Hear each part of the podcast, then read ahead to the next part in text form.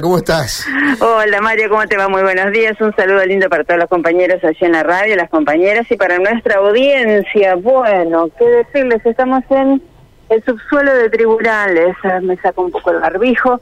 Estuvimos hasta hace dos minutos nada más presenciando en la sala número uno el juicio que acaba de iniciar en torno de una persona de 70 años, hoy tiene 70 años, y que eh, era hasta hace un par de años atrás, el referente de una iglesia, una iglesia que se denomina o denominaba, no tengo presente si eh, sigue vigente o no, Pueblo de Dios. Eh, ¿Por qué se lo enjuicia a este hombre con sus iniciales AA?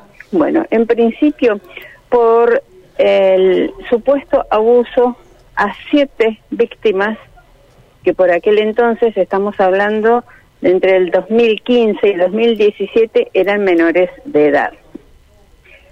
Lo que ocurre esta mañana, bueno, es a instancia de la primera de estas jornadas, encabezada el tribunal por el doctor Pablo Busanich y Sergio Carraro, con eh, la presencia de la fiscal Alejandra del Río Ayala y con el doctor mm, Pagura, que oficia de defensor del acusado, bueno, es escuchar eh, los relatos y ver los videos de las cámaras GESEL de las víctimas, que, bueno, luego de las denuncias de uno de los padres de ellas, se lograron eh, de manera testimonial.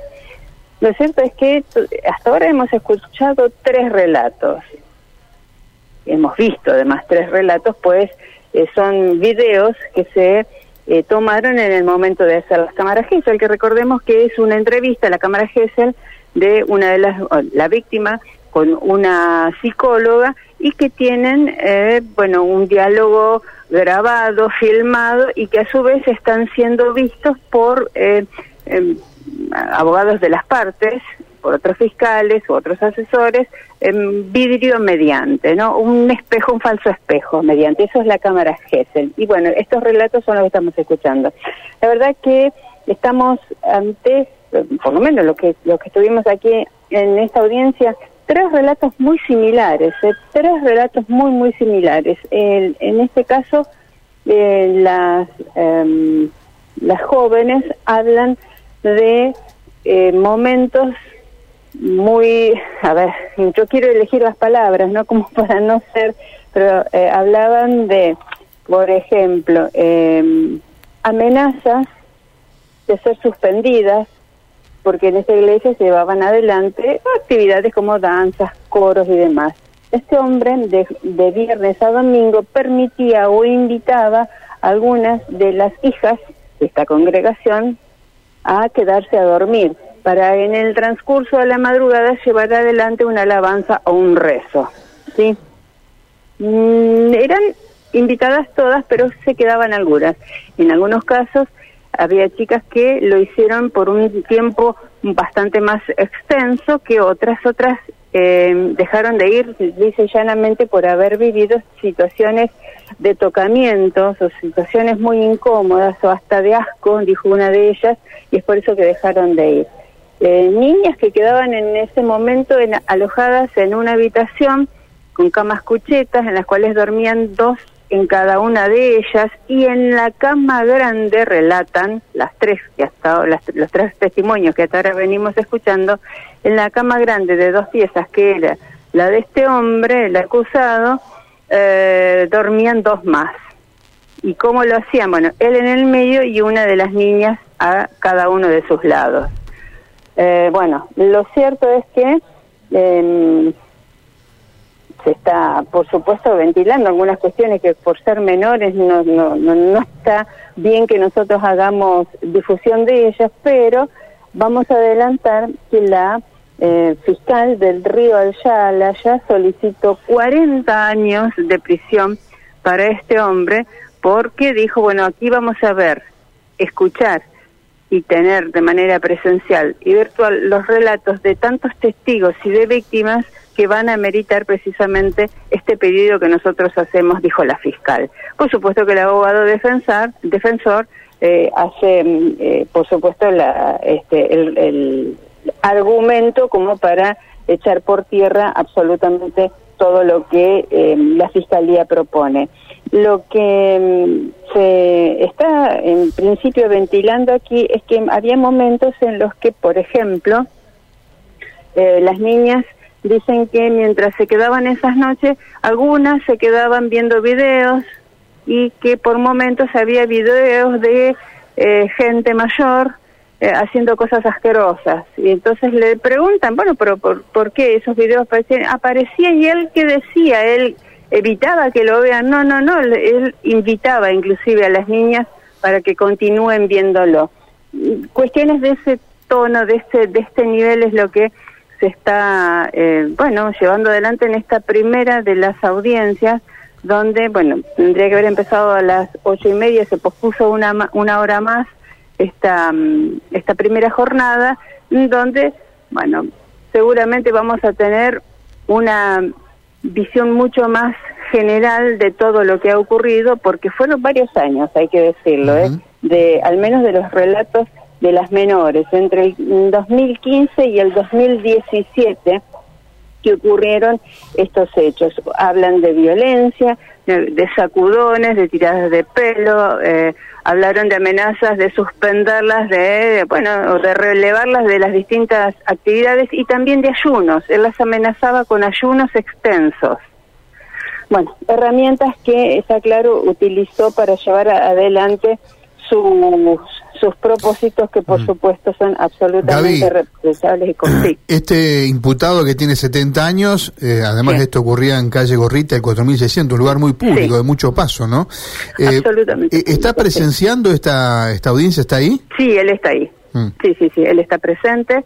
Mm, no, no, no, no objetó, él puede hacer uso de la palabra, se lo dijo inclusive el juez Busanich, pero hasta el momento prefirió, por supuesto, llamarse el silencio y mm. eh, está también haciendo, eh, siendo testigo de lo que se está mostrando en una pantalla gigante, bueno, esto, estos videos filmados con, con las hasta ahora estas tres menores. Recordemos que fue cuando lo van a buscar, se fugó y lo encontraron en Pasos Libres, ¿no? para Paraguay, claro. Claro, intentando escapar. Lo encontraron en, en, en, Iguazú. Ah, Iguazú, perdón. En Iguazú, en Iguazú, porque él inclusive dijo que esa fue su última, eh, su último domicilio legal.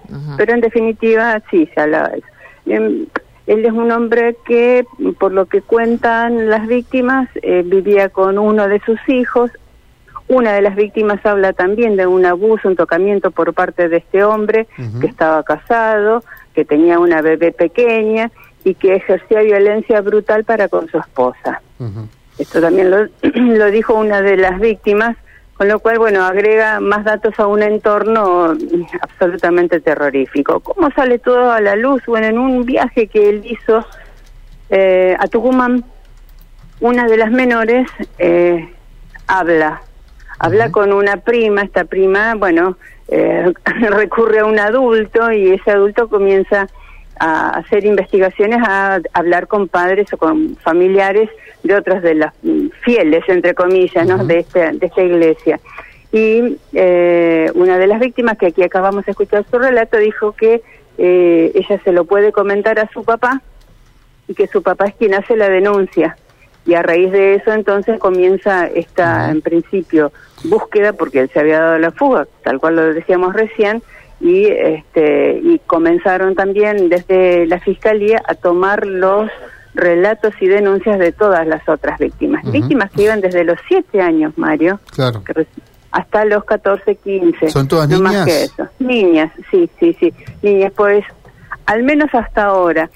Eh, una de ellas relató que había un lugar destinado para varones, pero que prácticamente no era utilizado. Correcto, o sea que la primera jornada del juicio, donde este sujeto no hizo uso de la palabra, se limitaron a eh, mostrar las cámaras Gesser, ¿no? Eso entendemos. Eso fue lo, Hasta ahora hemos visto tres, tres, tres de las, bueno, de un listado eh, generoso, ¿no? Que tiene la fiscalía.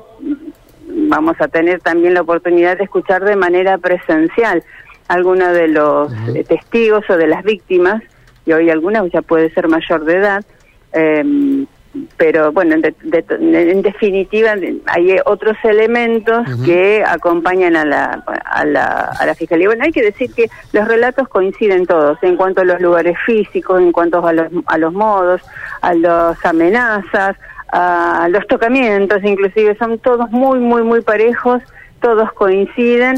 Así es que, bueno, estamos ante uno de los hechos que impactan mucho más aún, teniendo en cuenta que era el referente de esta congregación que dicen que bueno que llevaba muchísimas personas que muchos fieles y que tenía varias actividades mira inclusive alguna actividad yo esto no lo tengo chequeado investigado pero por lo que sí se dijo aquí en la audiencia en algunos momentos donde salían a repartir pan o hacer otras actividades u otros mandados, él también iba con algunas de estas niñas menores y allí también llevaba adelante algunos de esos tocamientos. Por eso se habla de automóvil, ¿no? También. Claro, por eso dice que no solamente ocurrió en eh, esta casa o templo y su casa habitación, que estaba lindante pegada al lado, sino también dentro de un automóvil. Y era en esas circunstancias donde, bueno, el relato que recién terminamos de escuchar, en este caso ella dice que